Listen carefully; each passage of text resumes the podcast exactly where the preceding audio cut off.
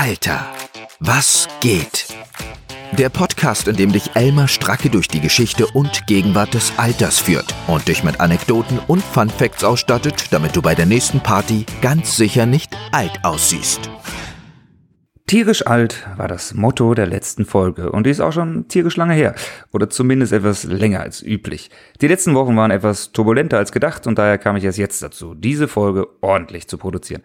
Insofern danke an alle, die geduldig gewartet haben. Geduld ist ja auch eine Tugend, die man dem Alter zuspricht und passt daher gut zu diesem Podcast. Damals, in der letzten Folge, haben wir gesehen, wie Tiere alt werden, wie groß die Unterschiede innerhalb der Tierwelt sind und wie groß doch manche Ähnlichkeiten zu uns Menschen. Denn das Alter ist auch für Tiere und tierische Gesellschaften ein wichtiger Faktor.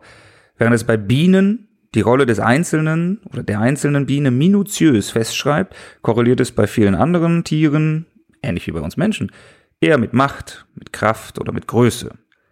Und auf diesem Wege entscheidet das Alter mittelbar auch über Hierarchien und über den Ausgang von Konflikten. Und genau um diese geht es heute. Um Konflikte des Alters, um Generationenkonflikte. Im ersten Teil schauen wir uns an, was eigentlich ein Generationenkonflikt ist oder vielmehr, was überhaupt erstmal eine Generation ist. Wer genau streitet sich bei einem Generationenkonflikt? Stehen sich die Vertreterinnen und Vertreter des einen und des anderen Alters gegenüber oder aber des einen oder des anderen Geburtsjahrgangs? Bei genauer Betrachtung ist das nämlich nicht immer das Gleiche. Danach im zweiten Teil geht's ans Eingemachte. Ihr könnt ja schon mal überlegen, welche Generationenkonflikte euch im Privaten oder in der Gesellschaft einfallen. Wir gucken uns zwei sehr bekannte Beispiele der jüngeren deutschen Geschichte an und werden sehen, dass nicht überall ein Generationenkonflikt drinsteckt, wo Generationenkonflikt draufsteht. Oder zumindest ist nicht immer die Generationenfrage die entscheidende. Und dazwischen gibt es wieder einmal eine interessante Geschichte, die den Blick auf einen unerwarteten Aspekt lenkt, der auch mit dem Thema dieser Folge zu tun hat. Wir schauen uns an, wieso es in den vielen Generationen, die unsere Stammbäume füllen, viele verschwundene Vorfahren gibt. Oder besser gesagt, wieso es sie nicht gibt. Die Kurzantwort, weil die Menschheit doch irgendwie eine große Familie ist. Mein Name ist Elmar Stracke und ich hoffe, dass diese Folge allen Generationen gut gefällt. Viel Spaß beim Zuhören. Alter, wie geht's weiter? Ich habe mal das Wort Generation in einer Suchmaschine für Nachrichten eingegeben. Unter den ersten Ergebnissen war unter anderem Jugendwort des Jahres 2021 ist cringe. Was bedeutet Charme für diese Generation? Dann iPhone 14. Darum könnte die nächste Generation aus technischer Sicht enttäuschen. Und graue Haare, buntes Leben. Albstädter Aktions- und Infotag Generation Plus. Dreimal das Wort Generation, dreimal ganz verschiedene Bedeutung.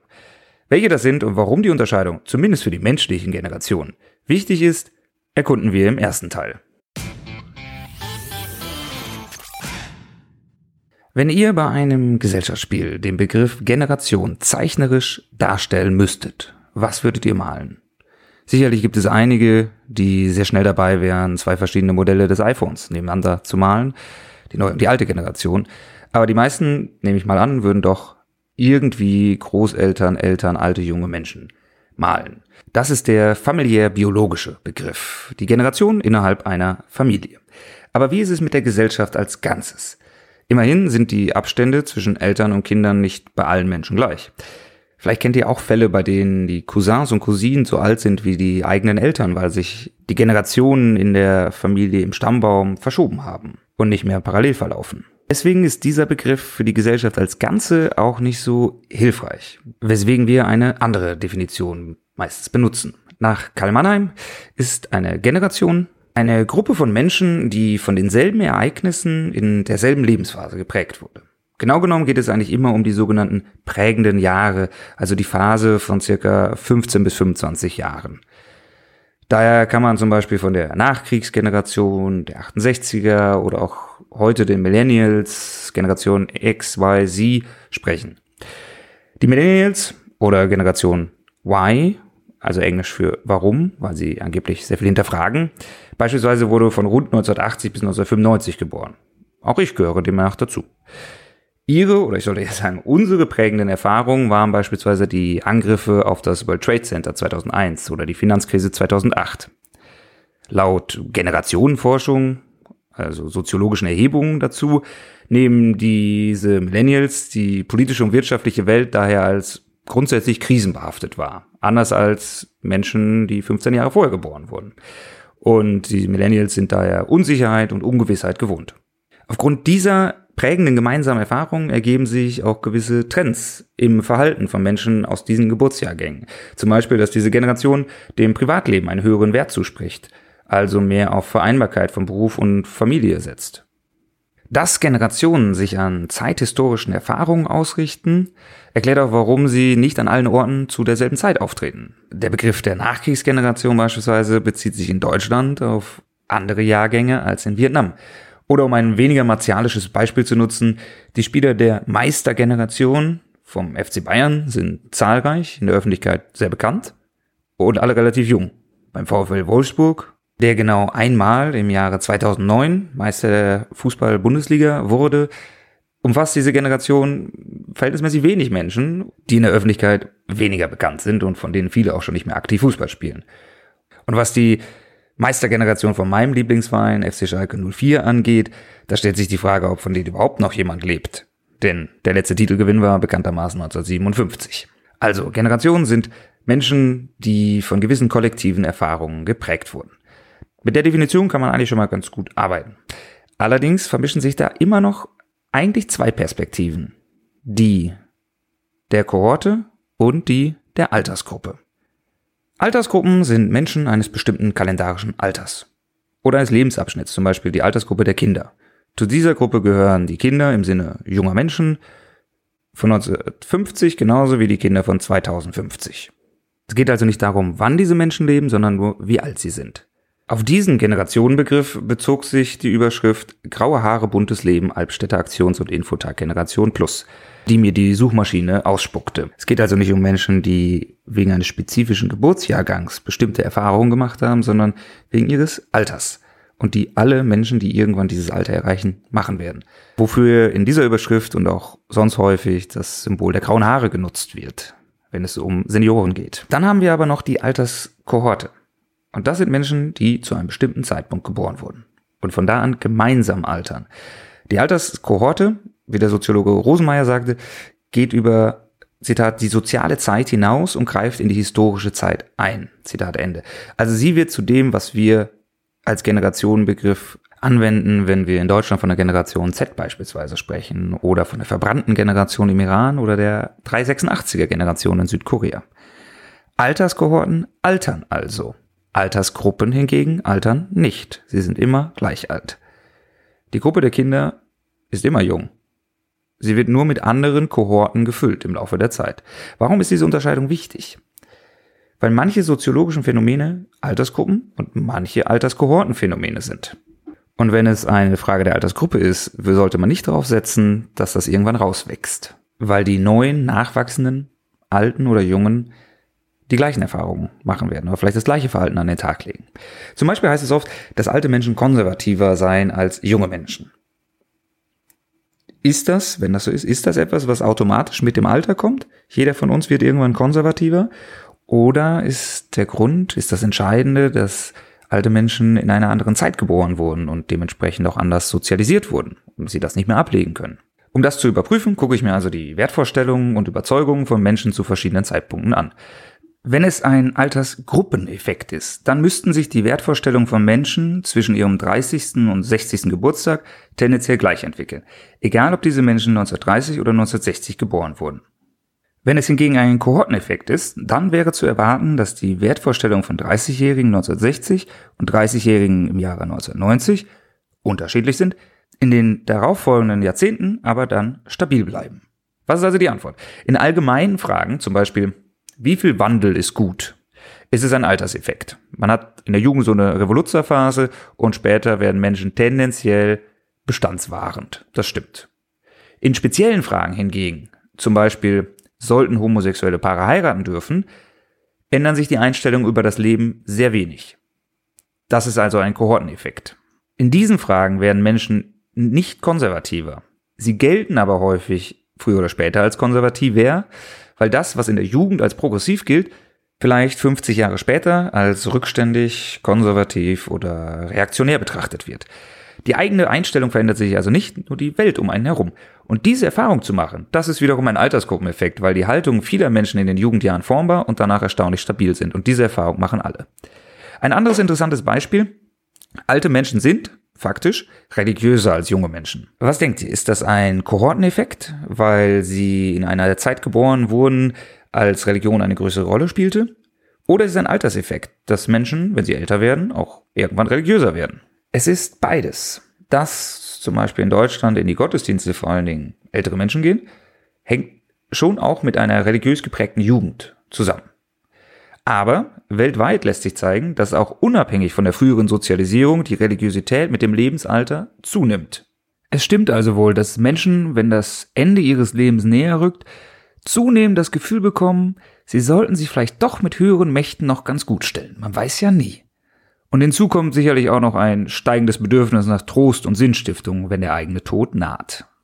Die Unterscheidung zwischen Alterskohorten und Altersgruppen ist auch aus ethischen oder politischen Gründen wichtig. Wenn ich zum Beispiel zwei Altersgruppen unterschiedlich behandle, sagen wir Menschen unter 18 und Menschen über 18 Jahren, gleicht sich das auf die Lebenszeit betrachtet aus. Zumindest für alle, die alt genug werden. Da werden alle mal die eine Phase und dann die andere Phase durchlaufen. Wenn ich hingegen Alterskohorten unterschiedlich behandle, also Menschen gewisser Jahrgänge, trifft das immer dieselben Individuen und gleicht sich eben nicht aus. Das gilt auch für die dritte Definition der Generation. Wenn zwei iPhone-Generationen sich nicht dauerhaft und permanent unterscheiden würden, würde ein wichtiges Verkaufsargument fehlen. Aber, zumindest Gerüchten zufolge, gibt es auch bei Elektronikgeräten Altersgruppeneffekte nämlich die geplante Obsoleszenz, also dass Produkte nach einer gewissen Nutzungsdauer kaputt gehen sollen. Alter, was ging? Wenn in Zukunft jemand gedankenlos von einer Generation spricht, könnt ihr genauer nachfragen. Worum geht es hier? Geht es um eine Altersgruppe, eine Kohorte oder eine bestimmte Serie des iPhones? Denn mal ist das eine, mal ist das andere eine Klärung für eine bestimmte Haltung oder das Verhalten einer Gruppe von Menschen. Und während Kohorten kommen und gehen, wird es Altersgruppen wie jung und alt immer geben. Und während in diesen Altersgruppen aber immer andere Leute sind, ist die Mitgliedschaft in einer Kohorte auf Lebenszeit. Von dieser Haltbarkeit kann man bei Elektronikgeräten nur träumen. Fun Fact. Was denkt ihr, was die größte Anzahl an lebenden Generationen innerhalb einer Familie war? Üblicherweise geht man pro Generation so von 20, 25 Jahren aus. Das heißt, eine hundertjährige Person könnte noch vier Generationen unter sich gleichzeitig erleben. Das klingt schon sehr sportlich. Aber das ist nicht der Rekord. Dieser liegt bei sieben gleichzeitig lebenden Generationen innerhalb einer Familie.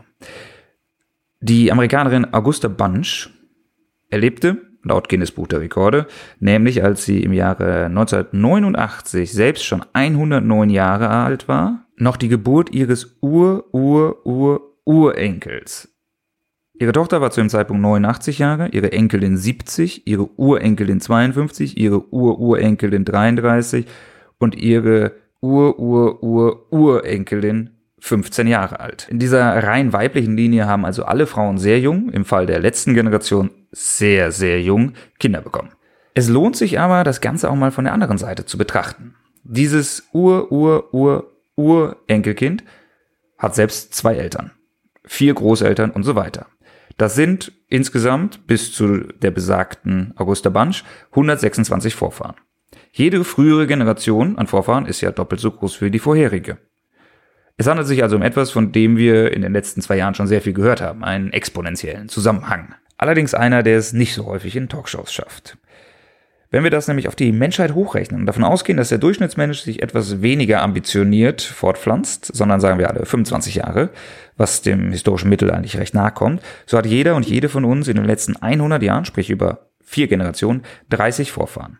In den letzten 250 Jahren sind es schon 2046 Vorfahren. Und in den letzten 1000 Jahren, also bei 40 Generationen, kämen jeder und jede von uns auf nicht weniger als 2,2 Billionen Vorfahren. Da denkt man sich erstmal, wow, und da müssen doch ein paar mir noch bisher unbekannte Erbschaftsansprüche dabei sein. Doch, ganz so ergiebig ist das wahrscheinlich nicht. Denn so viele Menschen hat es in den letzten tausend Jahren ja gar nicht gegeben. Allein in der letzten Generation, also in der 40. hätten um das Jahr 1000 herum über eine Billion Menschen leben müssen.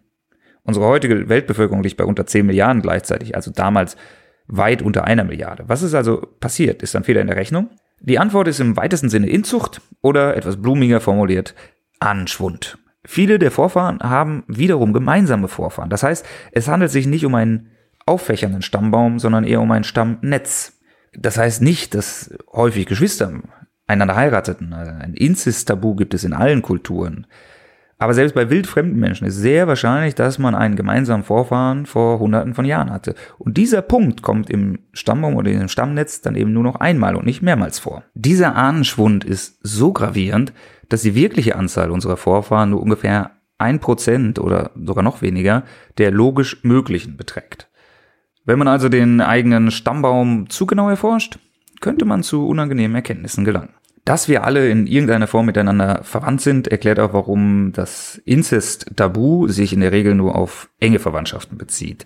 Denn schon bei Cousins und Cousinen zweiten Grades ist die genetische Vielfalt nicht mehr niedriger als bei zwei zufälligen Individuen aus der Gesamtbevölkerung. Während dieser Ahnenschwund für uns Normalsterbliche unbedenklich ist, sieht das bei Adelsfamilien, die über Jahrhunderte immer untereinander heiraten, etwas anders aus. Ein Beispiel ist Alfons XII. von Spanien, König von 1874 bis 1885.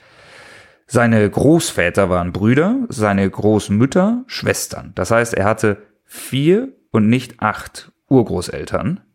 Und damit hatten seine Eltern die genetische Vielfalt von Geschwistern. Die Großmütter waren aber nicht nur Schwestern, sondern auch gleichzeitig die Nichten ihrer eigenen Ehemänner.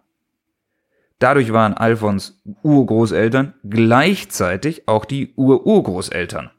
All das spart Platz auf der Familienfeier und hält das Erbe zusammen.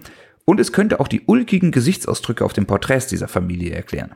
Denn in den neuen Generationen vor sich hatte Alfons nicht die rechnerisch möglichen 512, sondern lediglich 70 Vorfahren. Auch wenn es mit Blick auf seine Gesundheit gut gegangen ist, ist das doch irgendwie dann bedenklich. Alter, wie geht's weiter? Was Geschichten und auch die Geschichte interessant macht, warum wir uns dafür interessieren, das sind vor allem Konflikte. Und diese sollen auch in dieser Folge nicht zu kurz kommen. Wir schauen uns nicht nur private, sondern zwei große gesellschaftliche Generationenkonflikte an oder zumindest solche, die diesen Titel tragen. Die aktuelle Klimabewegung und die 68er. Ob sie den Titel Generationenkonflikt verdient haben und zu Recht tragen, schauen wir mal genauer rein.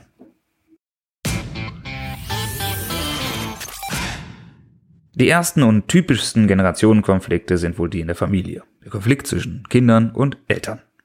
Klassischer Generationenkonflikt. Es geht um Autorität, Macht, Deutungshoheit. Und damit ist es wahrscheinlich keine Frage der Altersgruppe, denn jede Altersgruppe hätte gerne was zu sagen. Es ist eher ein Kohortenkonflikt, weil die Nachgeborenen sich in Geduld üben müssen und irgendwann in der einen oder anderen Hinsicht mit den bisherigen Platzhirschen, in diesem Fall den Eltern, ringen. Wer zuerst da war, besetzt den Platz und möchte ihn noch lange nicht aufgeben. Zumal, wenn er oder sie ihn selbst von der eigenen Gen Elterngeneration erkämpfen musste. Allerdings würde dieser Konflikt wohl genauso häufig ausbrechen, wenn zwei gleichalte Menschen in diese Situation kämen. Die wenigsten Erwachsenen lassen sich gerne als Kinder behandeln. Der Auslöser ist also nicht unbedingt das Alter an sich, sondern die Hierarchie und die Unterschiedlichkeit in der Macht, die man irgendwann nicht mehr hinnimmt und eben nicht die Altersgruppe oder die Kohorte, zumindest nicht ursächlich. Was viel mehr der Fall ist, ist, dass es ein Altersgruppeneffekt ist, dass man dieses Machtgefälle so lange hinnimmt als Kind. Kommen wir zu gesellschaftlichen Generationenkonflikte. Der Kampf ums Klima wird häufig als Generationenkonflikt beschrieben also die Klimabewegung oder wir denken vielleicht konkret an Fridays for Future. Das sind also junge Menschen, die für das Klima kämpfen und sich den alten Männern und Frauen oder dem, was ein kürzlich erschienener Artikel in der Zeit pointiert, den heiligen Rentner nannte, entgegenstellen. Ist das ein Kohortenkonflikt? Ja klar. Äh, die Klimabewegung ist eher jugendlich, aber sie ist eben doch nicht durchweg jugendlich. Es gibt ja auch Organisationen wie Omas for Future oder die Grandparents for Future und die Parents for Future und so weiter. Und viele Eltern marschieren bei den Demonstrationen mit. Also das Klimathema und die Klimabewegung scheint durchaus Menschen verschiedener Kohorten und verschiedener Generationen anzusprechen. könnte man den Kampf ums Klima als einen Altersgruppenkonflikt sehen. Ja, so heißt es zumindest häufig, denn die Alten kümmern sich ja nicht mehr um ihre Zukunft, weil sie so lange nicht mehr zu leben haben. Und das hat nichts mit dem Geburtsjahr oder gewissen Erfahrungen in der Kindheit zu tun, sondern damit, wie alt man ist und wie viel Lebenszeit man noch erwartet. Man spricht hier vom existenziellen Alter. Und das hat auch wirklich Auswirkungen. Es gibt Studien, wo simuliert wurde, wie Menschen bei gleicher Gesundheit, gleichen Umständen sich da hineinversetzen sollen, dass sie jetzt 20 Jahre jünger oder älter sind. Und sie würden in der Tat ganz andere Entscheidungen treffen, die nichts mit ihrem Wissensstand zu tun haben, sondern einfach mit dem Planungshorizont. Aber diese These lässt sich zumindest, was das Klimathema und Umweltthema angeht, nicht richtig belegen. Wenn man sich die Haltung von Menschen zu Umwelt- oder Klimaschutzthemen anschaut, ist das Thema für junge Menschen zwar wichtiger als für alte, aber ein richtig krassen Unterschied habe ich in Statistiken zumindest noch nicht gesehen. Laut einer Erhebung des Statistischen Bundesamtes sind Menschen ab 65 Jahren sogar noch eher bereit, für den Klimaschutz Abstriche beim Lebensstandard zu machen, als Menschen unter 30. Das spricht gegen diese Altersgruppenthese. Was allerdings sicherlich ein Altersgruppeneffekt ist, das sind die Prioritäten. Wenn man sich die größten Ängste der Deutschen 2021 nach Altersgruppen sortiert anguckt, so sind es bei den Menschen von 14 bis 19 Jahren Platz 1 hinterherhinken bei der Digitalisierung, Platz 2 Steuererhöhungen und Leistungskürzungen durch Corona und erst an dritter Stelle der Klimawandel. Vor diesem Hintergrund ist wohl auch nicht so besonders verwunderlich, dass Erstwählerinnen und Erstwähler vor allem FDP und Grüne gewählt haben. Für Menschen ab 60 hingegen ist die größte Sorge, dass sie zum Pflegefall werden, gefolgt von den Corona-Kosten und an Platz drei die steigenden Lebenshaltungskosten. Dass junge Menschen sich wenig Sorgen darum machen, zum Pflegefall zu werden, ist wenig verwunderlich, denn das Risiko ist einfach weit weg. Und zwar für alle jungen Menschen, auch für junge Menschen von vor 200 Jahren und in 200 Jahren. Zumindest wenn sie nicht in den Krieg ziehen müssen oder mussten. Also diese Priorisierung ist auch ganz klar von der Altersgruppe und nicht nur von der Kohorte bestimmt. Und wenn Klima- und Umweltschutz nicht auf Platz eins ist, heißt das ja auch nicht, dass es einem ganz egal ist. Alte Menschen leben eben in einer anderen Lebenssituation, in der der Pflegedienst wichtiger ist als der IT-Dienstleister. Es ist nicht, dass sie sich für das Thema gar nicht interessieren. Deswegen scheint es mir auch verkürzt, von einem Generationenkonflikt zu sprechen. Dafür scheint mir zumindest die Klimabewegung als Ganze und nicht nur das jugendliche Fridays for Future in ihrer Altersstruktur viel zu durchmischt.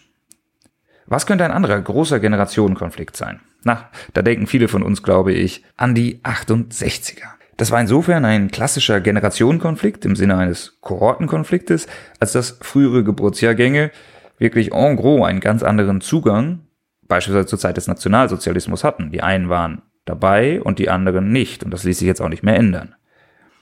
Allerdings, wenn wir hier von einem Generationenkonflikt sprechen wollen, müssen auch hier einige Einschränkungen gemacht werden.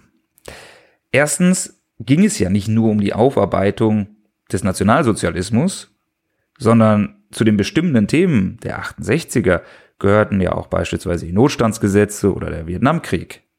Und bei diesen Themen waren die Unterschiede in der Einstellung von Jung und Alt viel weniger groß. Zweitens wurden die Proteste in Deutschland vornehmlich von Studenten getragen. Das heißt, es waren mindestens auch ein Schicht- oder Klassen- und nicht nur ein Generationenkonflikt. Drittens, aber gilt das vor allem für Deutschland. 1968 steppte der Bär aber weltweit. Mexiko, Frankreich, Rumänien, Japan, in all diesen Ländern gab es Demonstrationen für und gegen vieles. In vielen, zum Beispiel Mexiko, demonstrierten Eltern gemeinsam mit oder stellvertretend für ihre verhafteten Kinder und gegen die Machthaber.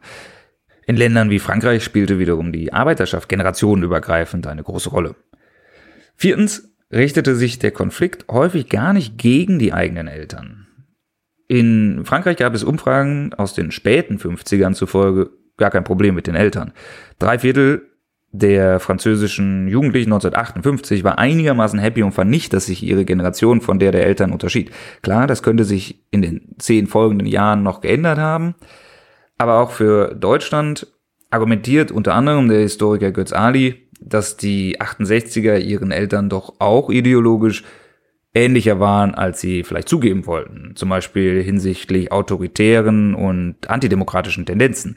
Zugegebenermaßen, Alis Thesen sind durchaus kritisch reflektiert worden und keinesfalls Konsens, aber auch andere Analysen kommen zum Beispiel hinsichtlich des Frauenbildes der tonangebenden 68er zu dem Ergebnis, dass es doch erstaunliche Kontinuitäten noch zu den Eltern gab. Alles in allem heißt das, was auch immer der Auslöser der weltweiten Proteste 1968 war, es war meiner Ansicht nach kein ursächlicher Generationenkonflikt, der verhandelt wurde. Wenngleich natürlich in vielen untergeordneten Konflikten oder an Orten wie in Deutschland Generationenfragen und verschiedene Sichtweisen von Generationen, von Kohorten durchaus eine Rolle spielten. Aber selbst wenn die Ursache nicht hauptsächlich eine Frage von Generationen war, war aber doch das Ergebnis eine Generation, nämlich die Generation der 68er, die von diesen Ereignissen entscheidend in ihrem Leben geprägt wurden. Und das Gleiche wird man wohl auch über die Generation Klima oder die Generation Greta oder auch die Generation Corona in der Nachbetrachtung sagen können. Alter, was ging? Nicht nur ist jede Generation anders, sondern auch der Begriff der Generation selbst kann ganz verschiedene Dinge bedeuten. Mal geht es um eine Altersgruppe, mal um eine Kohorte, mal um eine Produktversion. Entsprechend stecken auch hinter dem Begriff des Generationenkonfliktes häufig ganz unterschiedliche Sachen. Klar, wenn man sieht, dass auf der einen Seite eher junge, auf der anderen Seite eher alte Menschen stehen, kann man immer erst einmal gut behaupten, dass es jung gegen alt ist. Das ist auch häufig näherungsweise irgendwie richtig, aber meistens ist es nicht die entscheidende Trennlinie, sondern lediglich eine, die besonders gut sichtbar ist. Denn was man nicht sieht, das sind die vielen anderen jungen oder alten Menschen, die sich vielleicht nicht so klar den Lagern zuordnen lassen. Vielleicht ist es im Kern vielmehr ein Konflikt zwischen verschiedenen Milieus oder zwischen kulturellen Gruppen. Aber eben weil die Unterscheidung jung und alt so gut sichtbar ist, lässt sich der Begriff auch so gut instrumentalisieren und politisch aufladen. Jugend wird dann entweder zum Inbegriff von Zukunft und Fortschritt, das Alter von Stillstand oder Vergangenheit oder man sieht es andersrum. Die Jugend ist unbedacht und ungestüm, das Alter besonnen und weise. Jedenfalls wird dabei ein Freund-Feind-Denken, das eigentlich auf politische Macht und ideologische Gräben abzielt, auf den Gegensatz alt gegen jung projiziert. Und weil diese äh, Projektionen vielen unserer Altersbilder und Altersstereotypen so gut entsprechen, verfängt das auch erstaunlich gut. Jedenfalls so gut, dass der Generationenkonflikt als Altersgruppen und als Kohorten, ja manchmal sogar als Produktversionenkonflikt, die menschliche Geschichte durchzieht. Weil ist das, was wir an großen und kleinen Generationenkonflikten im 20. und im 21. Jahrhundert erleben und erlebt haben, gegenüber früheren Zeiten häufig wie ein Stühlchenkreis auf dem Märchenponyhof. Die rhetorischen und auch die handfesten Bandagen, mit der verschiedene Gruppen um Macht und Einfluss rangen, waren früher eben eine Spur härter, wie wir in der nächsten Folge sehen werden. Ich hoffe, diese Folge hat euch gefallen. Ich würde mich freuen, wenn ihr mir euer Feedback zukommen lasst den Podcast weiterempfehlt und gerne auch bewertet und idealerweise sogar abonniert. Wenn ihr Kritik, Anregungen oder Wünsche habt, erreicht ihr mich über Twitter, Facebook, Instagram und per E-Mail an info@alter-was-geht.de. Ich freue mich auf ein Wiederhören und sage bis zum nächsten Mal. Dann werdet ihr zwar immer noch in derselben Kohorte sein, aber schon in einer etwas anderen Altersgruppe. Das war Alter, was geht? Mit Elmar Stracke. Hoffentlich hören wir uns bald wieder in alter Frische.